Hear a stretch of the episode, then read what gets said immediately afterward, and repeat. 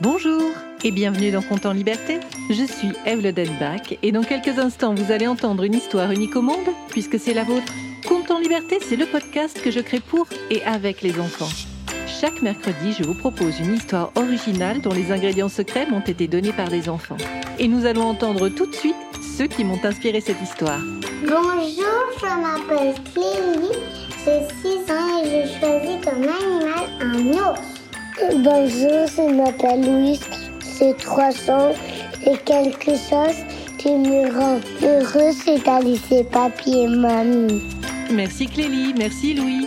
Grâce à vous, j'ai imaginé cette histoire que j'ai intitulée Histoire d'ours.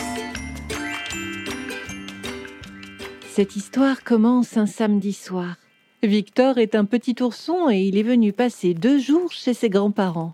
Victor est toujours très heureux de venir chez ses grands-parents. Et chez eux, il a toujours deux histoires avant de s'endormir. Et ce que Victor préfère, ce sont les histoires d'ours. Ses grands-parents les connaissent toutes.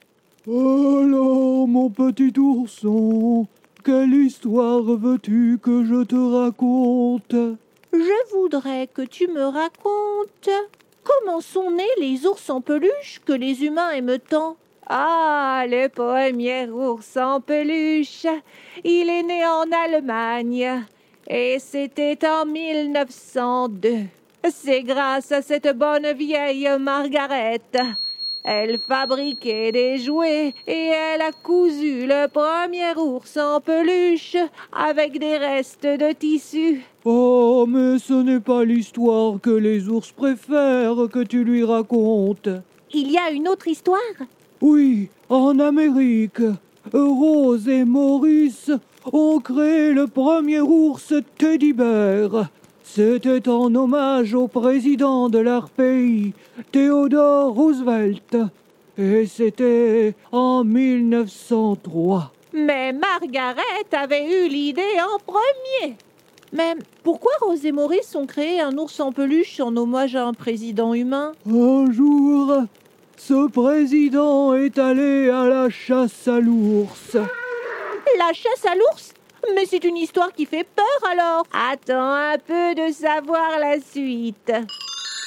Ce jour-là, Théodore Roosevelt et ses amis ne virent aucun ours dans les montagnes. Les ours s'étaient tous très bien cachés. Les humains allaient rentrer chez eux, mais quelqu'un a dit qu'il avait vu un ours et Théodore et ses amis ont découvert un ours attaché à un arbre. Ah, le pauvre bougre était tombé dans un piège. Vous avez dit que ce n'était pas une histoire qui faisait peur. On peut quand même dire que le pauvre ours qui s'est retrouvé face au fusil de Théodore a bien eu peur. Mais Théodore Roosevelt a dit que c'était contraire à son honneur de tirer sur un animal attaché à un arbre. Et il avait surtout très peur que ses enfants ne lui pardonnent jamais. Alors Théodore était un humain plutôt gentil? Gentil. Oh, tu sais, et c'est toujours très difficile de savoir avec les humains. Et Théodore a rendu sa liberté à cet ours. Et puis après cette histoire, les humains américains ont donné un petit nom à leur président, Teddy Bear. Et quand un an après cela, les Américains ont créé leur premier ours en peluche, ils l'ont appelé Teddy Bear. Et aujourd'hui, mon petit ourson, il n'y a pas un enfant humain qui n'ait un ours en peluche dans sa chambre. Nous sommes des animaux forts, alors nous pouvons protéger les enfants des cauchemars. Et notre fourrure est très douce. Elle apporte de très beaux rêves. Les humains ont tout compris alors. Ils sont presque aussi intelligents que les ours. Pourtant, il y a des ours blancs qui ne sont pas très malins. Il paraît qu'ils vont disparaître. Et moi, j'ai peur qu'après eux, ce soit le tour de tous les ours de la Terre. Ah, les ours polaires. Si tu veux connaître l'histoire des ours polaires, demande à ta grand-mère. Elle était très amoureuse de l'un d'eux avant de me rencontrer. Oh, mais que tu es bête de lui parler de ça. Oh, c'est vrai qu'ils sont mignons avec leur fourrure toute blanche. Mais sous leur fourrure, leur peau est toute noire. Et c'est cela qui leur permet de capter les rayons du soleil et puis de garder une bonne température en hiver. Grand-mère, raconte-moi l'histoire des ours polaires. Les ours polaires vivent sur cette terre depuis oh, plus de 600 000 ans. Et ce sont les plus grands prédateurs carnivores qui existent aujourd'hui. Tu sais ce que veut dire carnivore, mon petit ourson? Oui, ça veut dire qu'ils ne mangent que de la viande. Ils raffolent surtout des phoques mais aussi des morses, des belugas et même des lemmings. On ne peut pas dire que ce soit des pandas ou des ours lipus. Pourquoi vous parlez des pandas et des ours lipus? Parce qu'ils sont loin d'avoir les mêmes goûts. Les pandas ne mangent que des bambous. Et l'ours lipu qui vit en Inde, il est insectivore.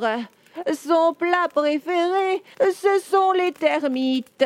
Des bambous Des termites? Bof Moi, je préfère le saumon cru. Oh, chacun ses goûts, mais revenons-en à nos oursons.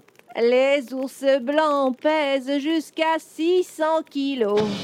Comme nous, ils hibernent de longs mois.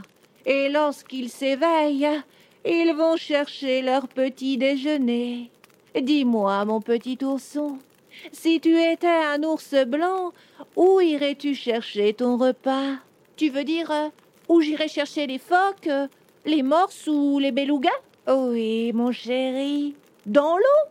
Mais les phoques ne sont pas nés de la dernière pluie.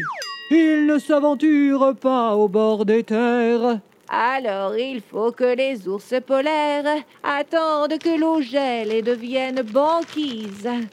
Comme ça, ils peuvent marcher dessus et trouver leur déjeuner. Mais aujourd'hui, l'eau met de plus en plus de temps à se changer en glace. Alors les ours polaires attendent que le froid arrive car c'est ce qu'ils ont toujours fait. Il y a quelques décennies, ils attendaient patiemment, parfois dix jours, que la banquise se forme, mais aujourd'hui, ils peuvent attendre quarante jours avant que l'eau ne se change en glace. Et comme ils ne mangent pas durant tout ce temps, ils deviennent faibles et ils sont moins habiles pour chasser. Les femelles ours donnent naissance à leurs bébés durant leur hibernation, lorsqu'elles ont bien chaud dans leur grotte. Les bébés ours sont minuscules quand ils viennent au monde. Ils doivent peser à peine 600 grammes. Leur maman reste avec eux dans la grotte jusqu'à ce qu'ils fassent au moins 10 kilos. Ainsi, ils sont assez forts pour affronter le froid. À ton avis, de quoi se nourrissent les bébés ours, mon petit ourson Ah bah c'est facile. Du lait des mamans ours. C'est bien cela, mon chéri. Et les mamans ours ne peuvent donner du bon lait à leurs oursons que si elles ont assez mangé. Car elles puisent dans leurs réserves de graisse pour donner un lait bien riche à leurs bébés. Alors si les femelles ours n'ont pas trouvé assez de phoques à manger, eh bien, elles savent qu'elles ne pourront pas faire de bébés parce qu'elles n'auraient pas de quoi les nourrir. Alors c'est pour ça que les ours blancs disparaissent? Parce que la glace fond et qu'elle ne devient plus banquise? Qu'ils ne peuvent plus marcher dessus pour aller chasser les phoques et, et, faire assez de graisse pour pouvoir ensuite avoir des bébés? Ah, cette satanée glace qui font, c'est ce que les humains appellent le réchauffement climatique. Et il y a aussi des humains qui continuent la chasse à l'ours. Quoi? Mais c'est horrible Et Théodore Roosevelt alors? Pourquoi il protège pas les ours polaires Théodore ne vit plus sur cette terre. Mais ne t'inquiète pas, mon chéri. D'autres humains protègent les ours. Oh, Bon, ça me rassure un peu. Mais qu'est-ce qu'on peut faire pour que la glace ne fonde pas comme ça et qu'il n'y ait pas ce réchauffement climatique Tu sais, le réchauffement climatique, c'est à cause de la pollution. Il faut simplement que les humains polluent moins. Tous les humains peuvent protéger les ours polaires. Il faut qu'ils évitent de prendre trop souvent leur voiture, qu'ils utilisent aussi moins de gaz et moins d'électricité. Et déjà, grâce à leur ours en peluche, les enfants humains dorment en sécurité, alors ils n'ont plus besoin de laisser la lumière allumée tard le soir. Mais tu sais, mon petit ourson, les ours polaires sont un peu têtus parfois, mais ils sont loin d'être bêtes. Qu'est-ce que tu veux dire par là?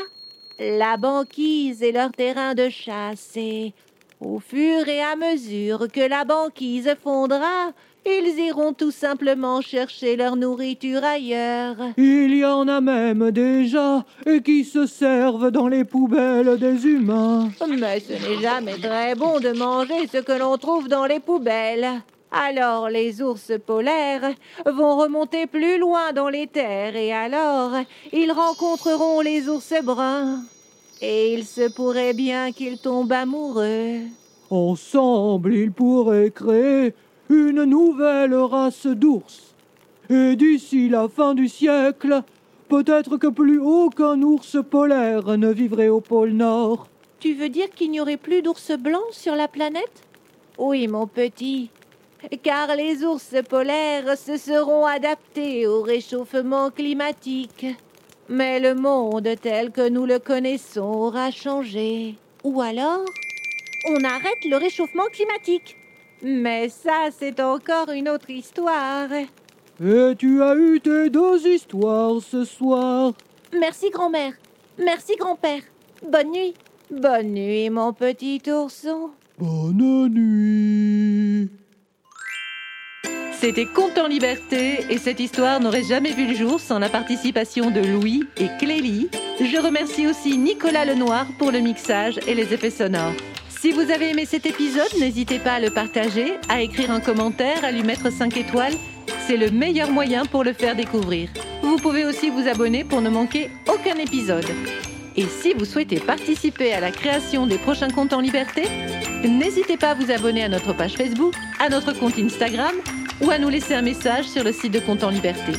Vous trouverez tous les liens descriptifs. Je vous retrouve mercredi prochain pour un nouveau Compte en Liberté.